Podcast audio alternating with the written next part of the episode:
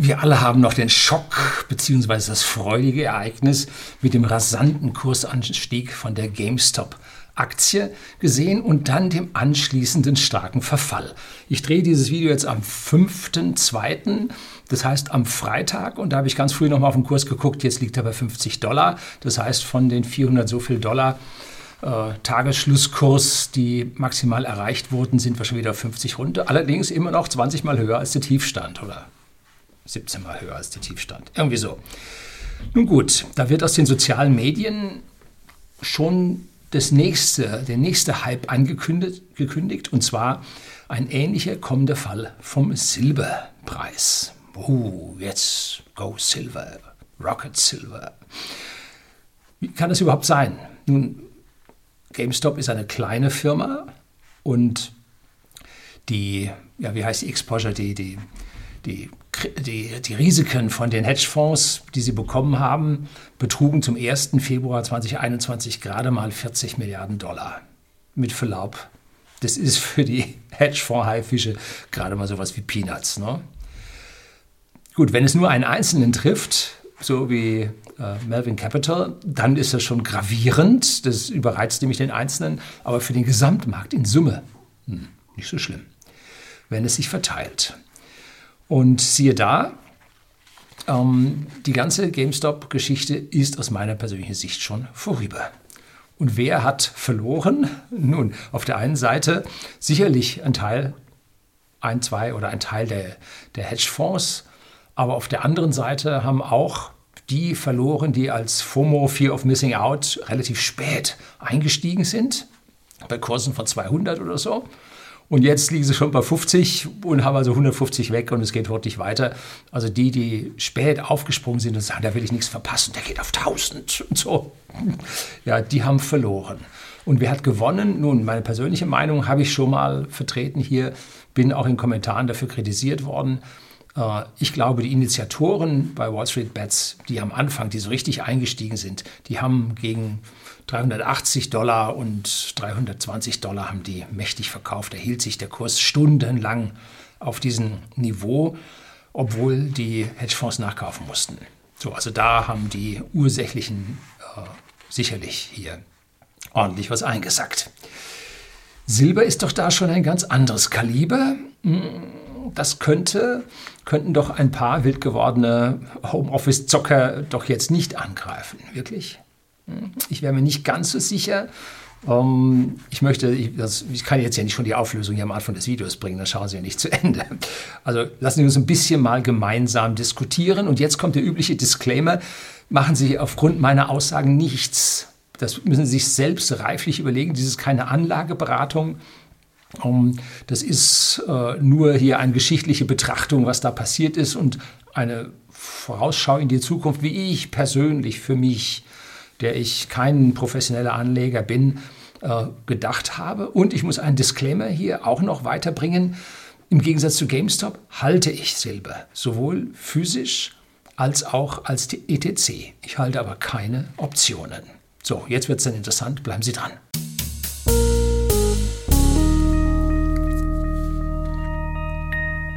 Guten Abend und herzlich willkommen im Unternehmerblog, kurz Unterblog genannt. Begleiten Sie mich auf meinem Lebensweg und lernen Sie die Geheimnisse der Gesellschaft und Wirtschaft kennen, die von Politik und Medien gerne verschwiegen werden.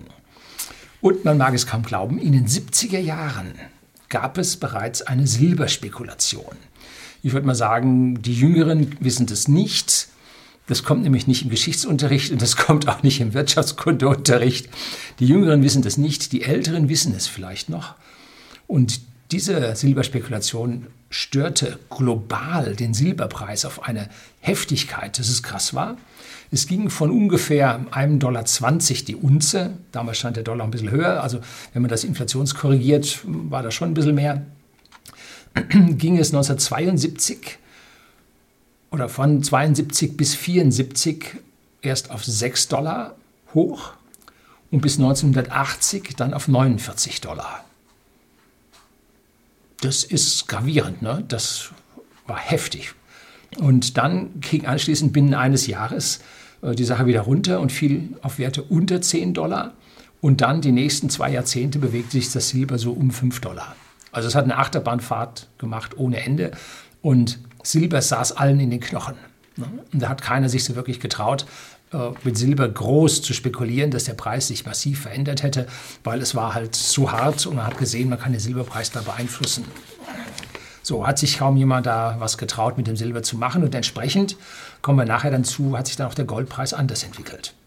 Nun, was hat man versucht? Man hat einen Short Squeeze versucht. Das hat auch eine ganze Zeit lang funktioniert und die Preise pro Feinunze, wie gesagt, stiegen massiv an. Und das waren die Gebrüder Hand. Die müssen Sie mal googeln. Das war also sehr interessant, denn die haben jetzt das nicht nur alleine, also da muss man ja wirkliche Gelder zusammenbringen, sondern die haben das zusammen mit Geschäftsleuten aus Saudi-Arabien gemacht. Ja, die hatten die Petrodollars wahrscheinlich zur Verfügung und haben jetzt gesagt, was machen wir denn damit? Ne? Mehr. So, und die kauften sowohl Silber physisch als auch waren Terminkontrakte auf Silber. Und durch den Anstieg kamen immer mehr Investoren mit an Bord. Dieses Fear of Missing Out wie es bei der GameStop-Aktie, hier ist das Video über die GameStop-Aktie, wo ich zu Hochzeiten darüber diskutiert habe, äh, diese Fear of Missing Out, oh, da geht was und ich verpasse das, ne? ich muss da jetzt auch rein. Und die zogen mit und das über Jahre und es war gut zu verdienen. Ne? Und die Brüder Hand haben dann 150 Millionen Unzen, das sind 4.665,5 Tonnen Gold, äh, Silber haben die gekauft und 200 Millionen Unzen, das ist äh, nochmal ein bisschen mehr, an Kontrakten an der COMEX. Und die COMEX ist also die ist aufgegangen in der New York Mercantile Exchange, in der NYMEX.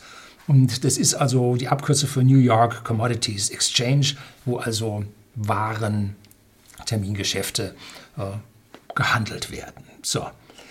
Das physische Silber ließen sie jetzt sogar aus den USA noch ausfliegen mit Charterflugzeugen. Ne? Nach Zürich und London haben sie es gebracht, weil sie Angst hatten, dass die USA im Prinzip hier eine Enteignung durchführen würden, so wie damals beim Gold ein Goldverbot gab, dass es hier also irgendeine Art Enteignung der Brüder Hand gäbe. Darum hat man das Gold, äh, Silber außer Landes genommen und das hat natürlich dann schon in den Fachkreisen Wellen geschlagen, haben gesagt, also der Silber kommt nicht mehr zurück, also es wird schon weiter steigen und so. Ne? Der war also richtig medial am Pumpen und dann gingen die Leute hin und auch die Brüder Hand und haben dann die Kontrakte auf Kredit gekauft, um die Blase weiter aufzupumpen. Und Sie wissen, wenn man ja was auf Kredit kauft und das noch risikobehaftet, dann wird es richtig schwierig. Und aus Wikipedia kann ich hier mal kurz zitieren. Mitte Januar 1980, der Silberpreis stand fast auf 50 Dollar pro Unze, schlug das amerikanische Finanzestablishment zurück. Über Nacht wurden von der Börsenaufsicht die Regeln an der COMEX geändert. Und zwar wurde da die Silver Rule 7 eingeführt. Es durften keine weiteren Käufe mehr getätigt, also keine neuen Long-Positionen mehr eingegangen werden. Kennen wir irgendwie von GME, oder? Von GameStop. Es wurde ein Liquidation-Only-Handel angeordnet. Es durften nur noch bestehende Long-Positionen gegen bestehende Short-Positionen ausgeglichen werden. Die haben aus der Blase kontrolliert oder mehr oder weniger kontrolliert versucht, die Luft abzulassen. So. So, und sofort verkauften die kleinen Spekulanten und das Ding fiel in sich zusammen und die Hans, ja, die gingen dann am Ende sogar tatsächlich bankrott. So, Blicken wir jetzt mal ein Stückchen aufs Gold. Parallel zum Silberanstieg von diesem 1,20 Dollar auf 49 Dollar stieg das Gold von 35 Dollar auf 850 Dollar. Da hat ein Freund von mir äh, vorher aus seinen Überschüssen, die er in seinem ersten Job hatte, immer Krügerrand gekauft gehabt. Und als er auf 850 stand oder um 800 stand, hat er die Krügerrand verkauft alle miteinander und hat es als Anzahlung für sein erstes Wohneigentum verwendet. Also der hat mit Gold sein Haus gebaut. Jetzt betrachten wir uns mal das Verhältnis zwischen Gold und Silber, das sogenannte Gold-Silver-Ratio. Was bedeutet das? Nun, wie viel Unzen Silber muss ich auf den Tisch legen, damit ich eine Unze Gold bekomme? Und das war jahrelang um 17. Und das soll auch, wenn man solchen Mittelwertberechnungen Glauben schenkt, der langjährige Schnitt sein. Und wenn man da mal kurz kontrolliert, die 35 Dollar vom Gold und die ungefähr 2 Dollar vom Silber, das 1,20 Dollar war das absolute Minimum, das war vorher ein bisschen höher und danach ein bisschen höher. Also irgendwo sagen wir mal, diese 2 Dollar äh, zu den 35 Dollar waren Faktor 17. Schauen wir uns dann den Höchstwert an von den 850 Dollar vom Gold und den 49 Dollar vom Silber je Unze, liegen wir auf dem Faktor 17. So, also Gold-Silver-Ratio Faktor 17 war in der damaligen Zeit ganz vernünftig. Danach stieg das Verhältnis Gold Silver immer weiter an. Denn, nun, ich vermute, dass hier dem Silber dieser Makel des Spekulationsmetalls, des risikobehafteten Metalls anhaftete und die Leute sich dann nicht mehr trauten, ihre, ja, ihre Gelder in Silber anzulegen, sondern nahmen dann lieber Gold. Dass ich also alles, wer einen Wertspeicher haben, einen inflationssicheren Wertspeicher haben wollte, und damals lief die Inflation. Ne?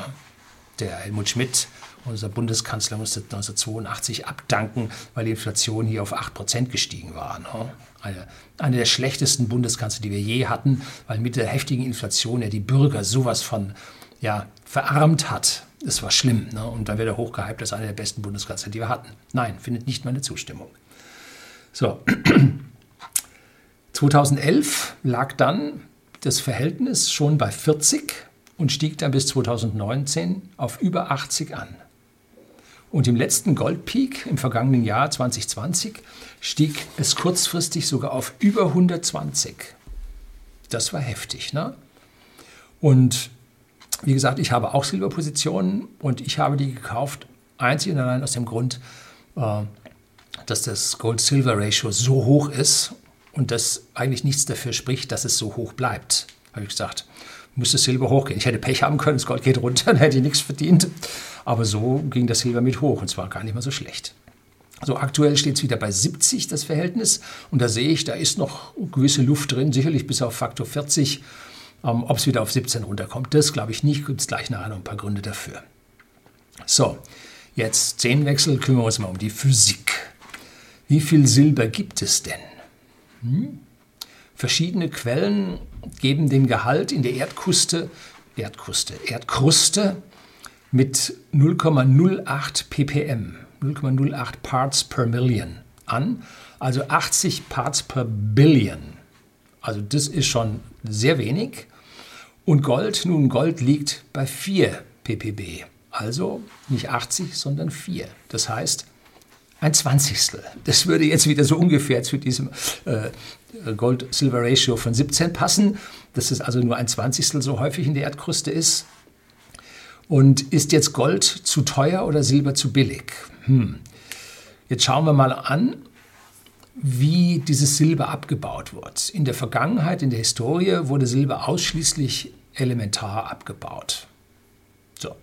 In Deutschland gab es eine ganze Menge Silberbergwerke, die weitgehend offen gelassen wurden. Und ich habe eins mal besucht in Freiberg in Sachsen. Da konnte man einfahren in dieses Silberbergwerk, hochinteressant die ganze Geschichte. Und die, wohl der Reichtum der sächsischen Könige muss aus diesem Silberbergbau dort wohl stammen.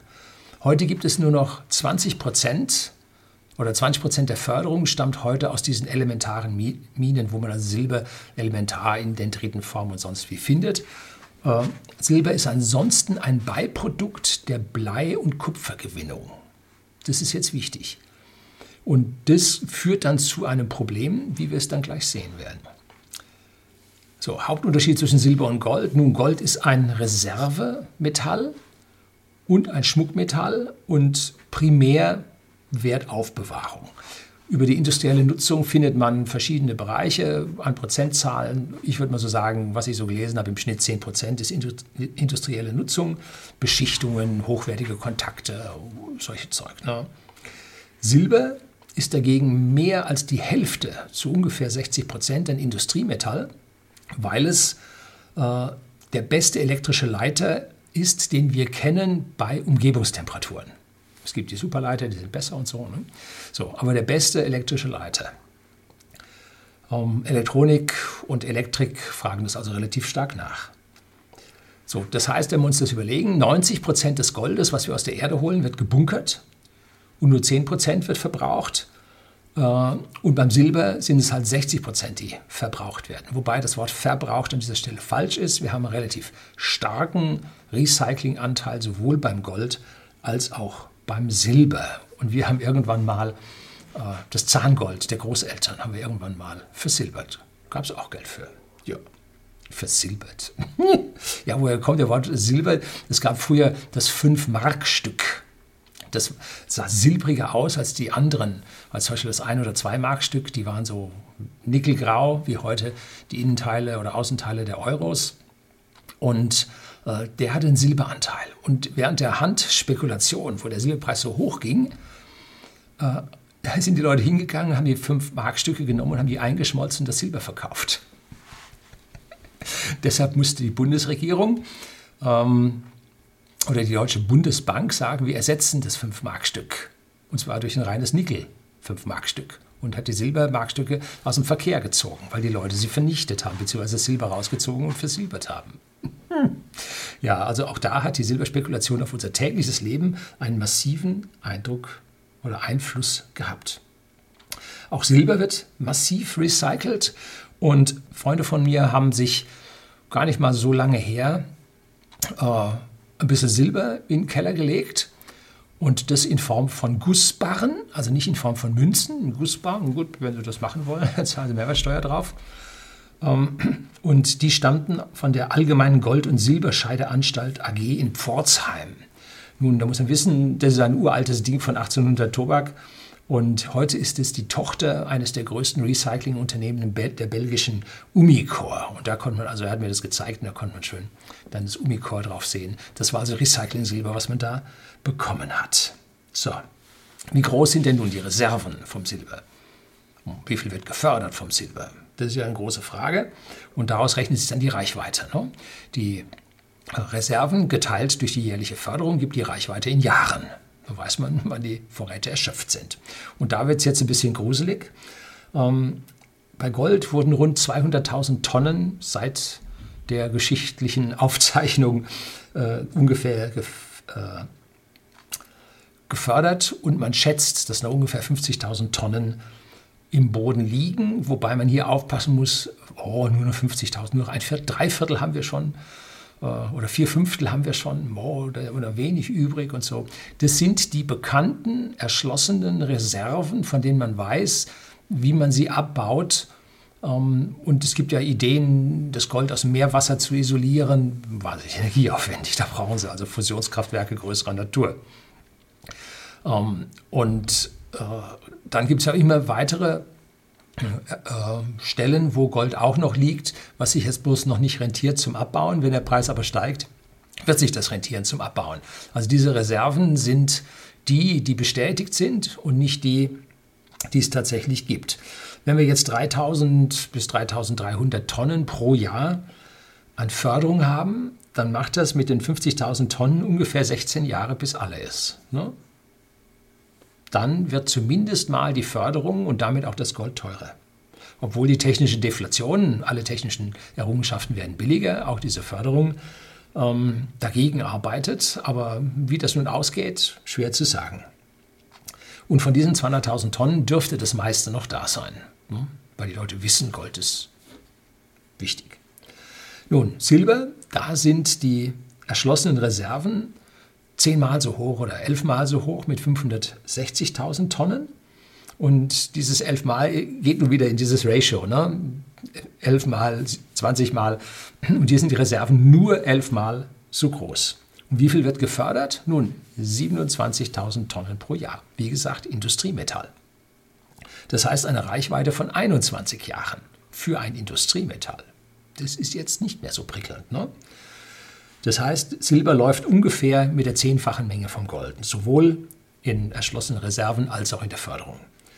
Das meiste wird, wie gesagt, äh, in der Industrie verwendet, 60 Prozent, und der Rest geht auf Münzen, Barren, Schmuck und Haushaltssilber, so Besteck und Teedöschen und sowas. Das war früher ganz, ganz in. Gibt es noch eine Menge, steht noch rum. Ne?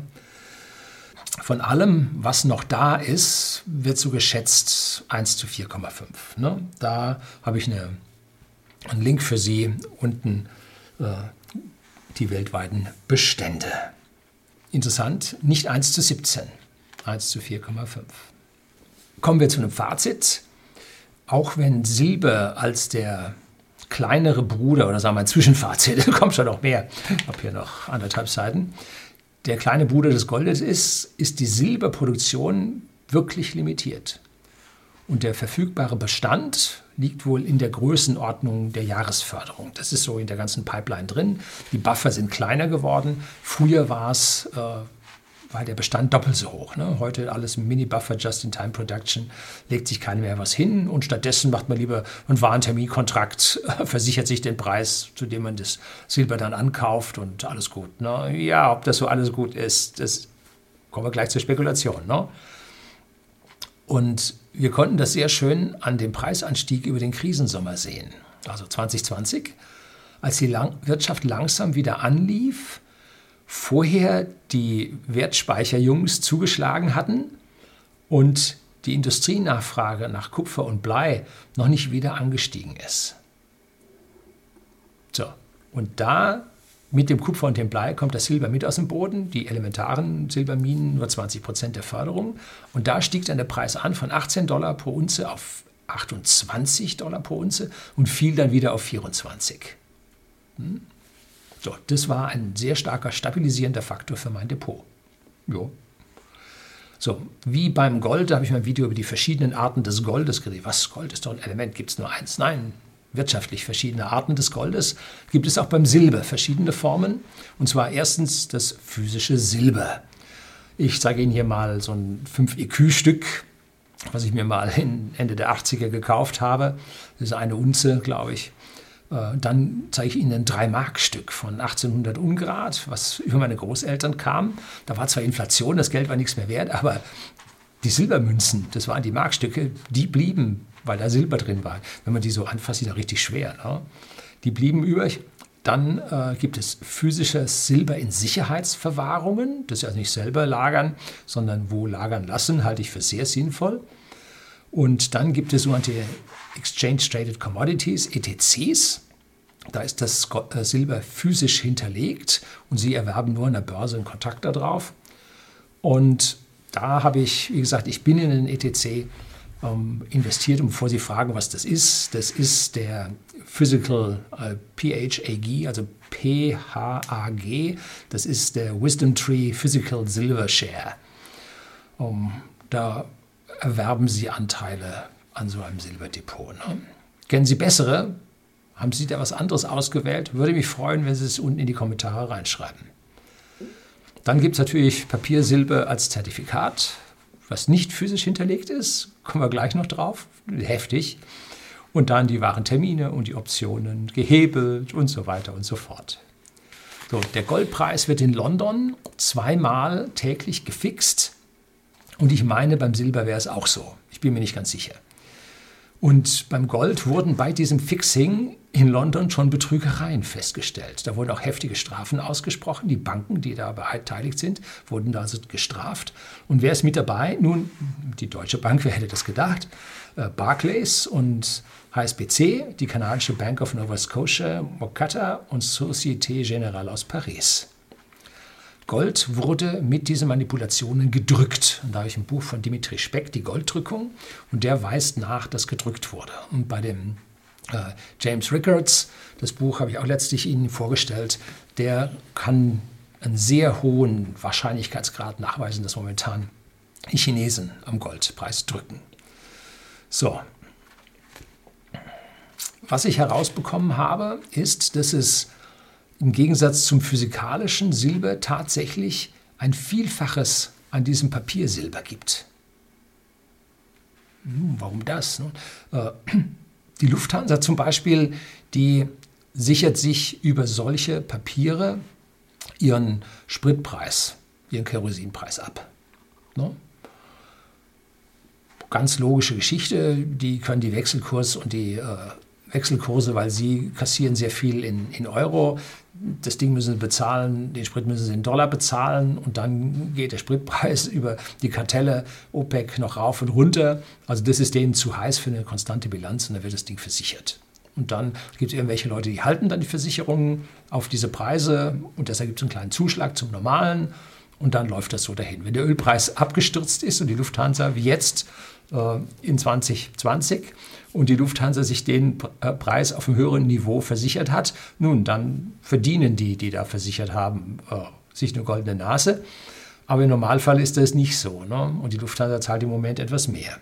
Und genauso gibt es diese Elektronikproduzenten und und und, die schließen diese Versicherungen auf den Silberpreis ab, weil, wie gesagt, 60 Prozent Industriemetall brauchen die das. Ne?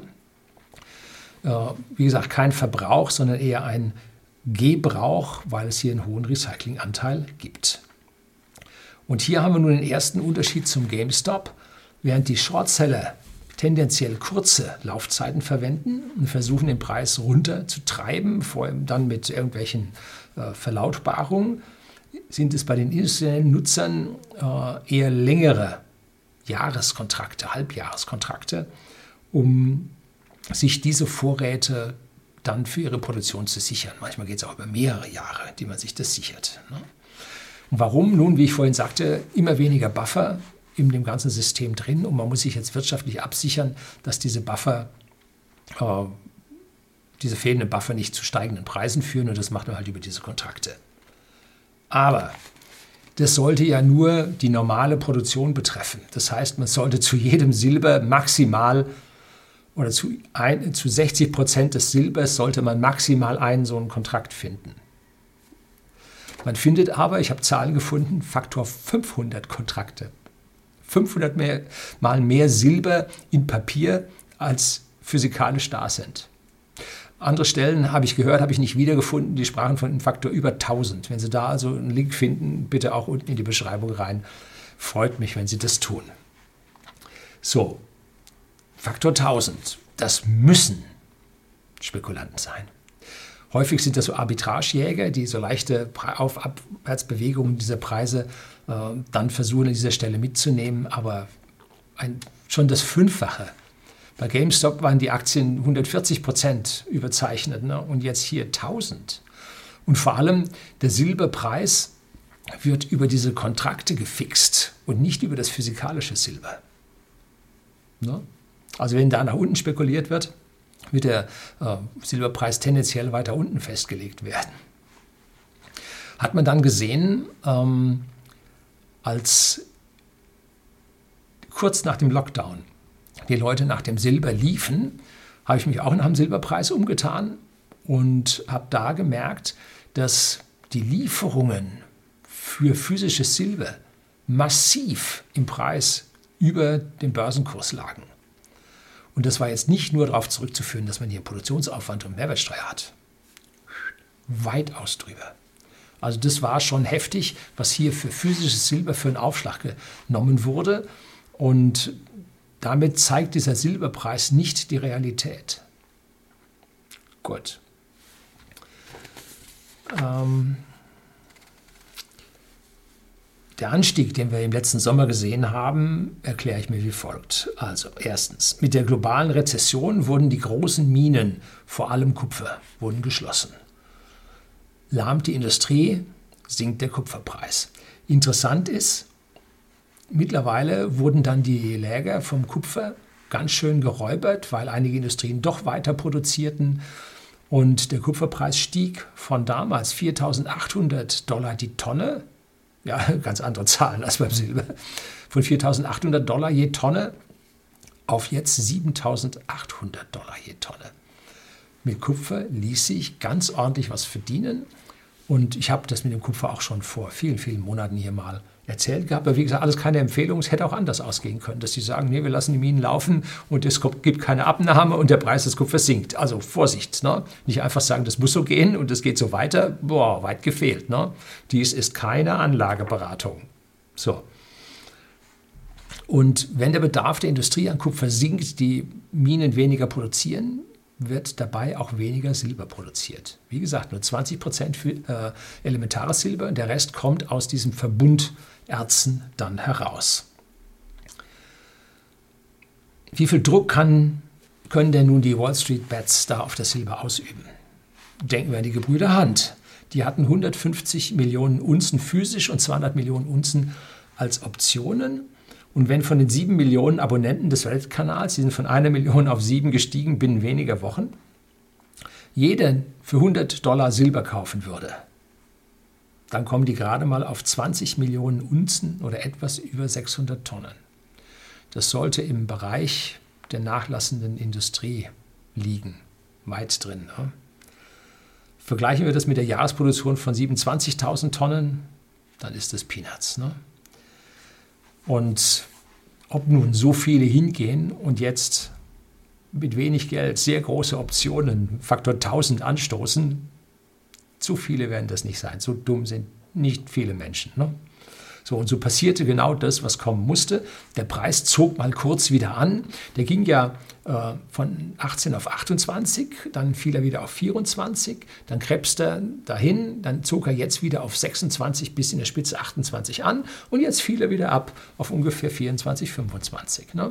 Also man hat einen Hubbel gesehen, der wahrscheinlich psychologisch bedingt war und nicht äh, mengenmäßig bedingt war und war dann wieder zurück. Und wer hat nun verloren? Nun die, die bei diesem Anstieg sagen, FOMO, Fear of Missing Out, ich muss jetzt auch mit, ich kaufe jetzt für 27,5, ich kaufe jetzt für 28 und heute steht er wieder bei 25. Ne? Wop, 10% weg. So, haben die Wall Street Bets das schon wieder erlöst? Hm, weiß ich nicht. Wenn sie Optionen eingegangen sind, könnte daneben gegangen sein für die, weil ja immerhin von 24 die Sache jetzt auf 26, also ungefähr 8% so gestiegen ist. Also da können Sie sich eine blutige Nase geholt haben, weil Ihr Angriff einfach viel, viel, viel zu schwach war. Und diese FOMO-Leute sollten langsam begriffen haben, dass also nur zu kaufen, weil andere kaufen, keine gute Idee ist. Ne? So, und dann habe ich vom Institutional Money Kanal, gebe ich Ihnen auch einen Link unten in der Beschreibung, äh, das ist eine OFI Precious Metals Fund. Das ist also Silberanlage und sowas. Ne? Äh, warum sich Aktivisten bei Silber eine blutige Nase holen werden. Das ist äh, da ein Artikel, ist jetzt schon einige Tage alt, und zwar, ich schätze mal, schon ein oder zwei Wochen. Das Establishment ändert, also jetzt Zitat von dieser Seite, das Establishment ändert bei drohender Schieflage die Regeln. Silver Rule Number 7. Der Silbermarkt ist, etwas ganz anderes als eine Aktie. Silber ist ein wichtiger Teil des COMEX Clearinghouses. Sollte dieser Markt also destabilisiert werden, könnte das Sorgen um die Lebensfähigkeit des Clearinghouses erzeugen, eine staatsähnliche Institution. Sie wäre dann gezwungen zu reagieren. Erhöhung von Initial Margins, das also mehr Sicherheiten verlangen für die Optionen, Änderung der Abwicklungsregelung von physischer Lieferung zur Barabwicklung, ja, Begrenzung der Hebelwirkung, Begrenzung der maximalen Position für private Investoren und so weiter. Genau da sieht man dann für private Investoren. Die großen Spekulanten, die Hedgefonds dürfen weiter, aber die Privaten, die da angreifen, nein, nein, die dürfen nicht. Ja, liest sich schon wieder ganz toll. Und dann die Abwicklungsregeln für physische Lieferungen. Und das ist etwas, was ich beim Xetra Gold dann auch erwarte, dass es dann Änderungen gibt, wenn die Leute hingehen und sagen, oh, jetzt wird der Euro schwierig, jetzt lasse ich mir Xetra Gold ausliefern. Theoretisch ist das möglich, es gibt einige Banken, die machen das. Wenn aber dann ein Gesetz kommt oder eine Verordnung, äh, Xetra, du darfst das physische Gold nicht ausliefern. Ja, dann war es das schon. Ne? So, also da wird von Obersticht unter, so war das schon immer. So, aber wenn Sie Gold gekauft haben, kein Problem. Also ich persönlich sehe da kein Problem. Ähm, also nicht Gold, wenn Sie Silber erworben haben, ich sehe da kein Problem. Denn in den kommenden Krisenjahren wird der Silberpreis steigen. Wie er das in der Krise 2020 bereits gemacht hat und dort um 40 Prozent gestiegen war. Falls der Goldpreis sich tatsächlich, wie von vielen vermutet, Richtung 3000 oder 4000 Dollar entwickelt, so wird das Silber hinterherlaufen. Ob sich das aktuelle Gold-Silver-Ratio von 70 dann vielleicht zusätzlich noch auf 40 reduziert oder gar auf 20 oder 17 und Silber die Rakete macht, das werden wir sehen. Ne? Und das werden wir erst sehen, wenn es in Richtung Ende der bekannten Reserven geht. Aber aufgemerkt, ich habe vor Jahren, ich glaube, das ist jetzt schon 15 Jahre her oder so, das Buch Apocalypse Now, äh, Apocalypse No von Björn Lomborg äh, gelesen. Das ist ein Statistikprofessor aus Kopenhagen. Und der hat sich mit den gesamten Ressourcen der Erde beschäftigt und hat bis auf ganz wenige äh, Elemente, wie zum Beispiel Tantal, hat er nichts gefunden, wo die Reichweite begrenzt wäre. Das heißt ja immer, Peak Oil ist jetzt da und so. Nee, Peak Oil ist nicht da. Es wird immer mehr gefunden, äh, als verbraucht wird. Die Reichweite des Öls steigt. Kann natürlich kein Sinn sein, hier äh, Tiefstseebohrungen anzufertigen, die dann äh, wie im Golf von Mexiko einen Haufen Öl in die Umwelt entlassen, weil man es da unten nicht handeln kann. Aber wenn die Welt gierig nach Öl ist, wird sie das machen und der deutsche Michel wird das nicht verhindern können. Muss man einfach so sehen. Und die Länder, die das Öl haben, würden den Teufel tun und dieses Öl nicht fördern, weil das ist Geld. Und das holen sich dann lieber selber gleich. So wie zum Beispiel Norwegen, die fördern ihr Öl und Gas in einer irren Geschwindigkeit, weil sie sagen, jetzt kriegen wir Geld dafür und können damit unsere Infrastruktur aufbauen, die ganze Straße entlang der Küste, äh, einen Tunnel für, für ein Schiff bauen sie dann von einem Fjord zum anderen und so weiter. Alles wahnsinnig teures Zeug. Da packen sie ihr Öl und Gas Gelder rein. Aber zu sagen, wir sparen das auf für später, nee, später brauchst du kein Öl mehr. Wir alle elektrisch, Heizungen funktionieren auch anders. also der Bedarf an Öl wird massiv zurückgehen und dann muss man sich jetzt das Geld holen. Da habe ich mal das grüne Paradoxon gedreht, woran ich das erkläre, warum jetzt hurtig gefördert wird, weil es später nichts mehr dafür gibt. So, das heißt aber nicht, dass wir uns jetzt als Ressourcenverschwender gebären müssen. Nein, ganz bestimmt nicht. Ne? Alles, was geht, müssen wir dem Recycling zuführen. Ne? Wir sollten nicht verzichten und äh, uns arm und unseren Wohlstand niedrig halten, sondern wir sollten schon zusehen, dass wir ordentlich qualitativ Wachstum haben, dass es uns besser geht, dass wir bessere Dinge zur Verfügung haben. Dabei sollten wir Ressourcen nicht verschwenden, sondern sollten sie dem Recycling zuführen. So gehe ich hin und jedes kleinste elektronische Gerät, was bei uns den Geist aufgibt, das zerlege ich, nehme die Platine raus und führe sie bei whisky.de, dem Versender hochwertigen Whiskys, an privaten Endkunden in Deutschland und in Österreich, dem Elektronikschrott zu. Denn da wird dann wirklich recycelt. Auch wenn Sie die Sachen dann, was Sie nicht tun sollten, in den normalen Hausmüll schmeißen, die guten, modernen Müllverbrennungsanlagen haben Metallabscheider für alles. Ne? Da wird der Stahl magnetisch gesucht, die äh, Metalle mit niederem Schmelzpunkt, die laufen vorher raus. Da gibt es einen Zinnabscheider, einen Silberabscheider und und und. Also das wird bei der Verbrennung da tatsächlich dann recycelt. Tja, das soll es gewesen sein. Ich glaube nicht, dass der Silberpreis sich durch die aktuelle Hype darum auch schon wieder abgeflacht ne, äh, erhöhen wird. Nein, das wird auf gar keinen Fall passieren. Aber Mittelfristig sehe ich persönlich den Silberpreis steigen. Hm? Ja, gut. Das ist so meine persönliche Ansicht. Das soll es gewesen sein. Herzlichen Dank fürs Zuschauen.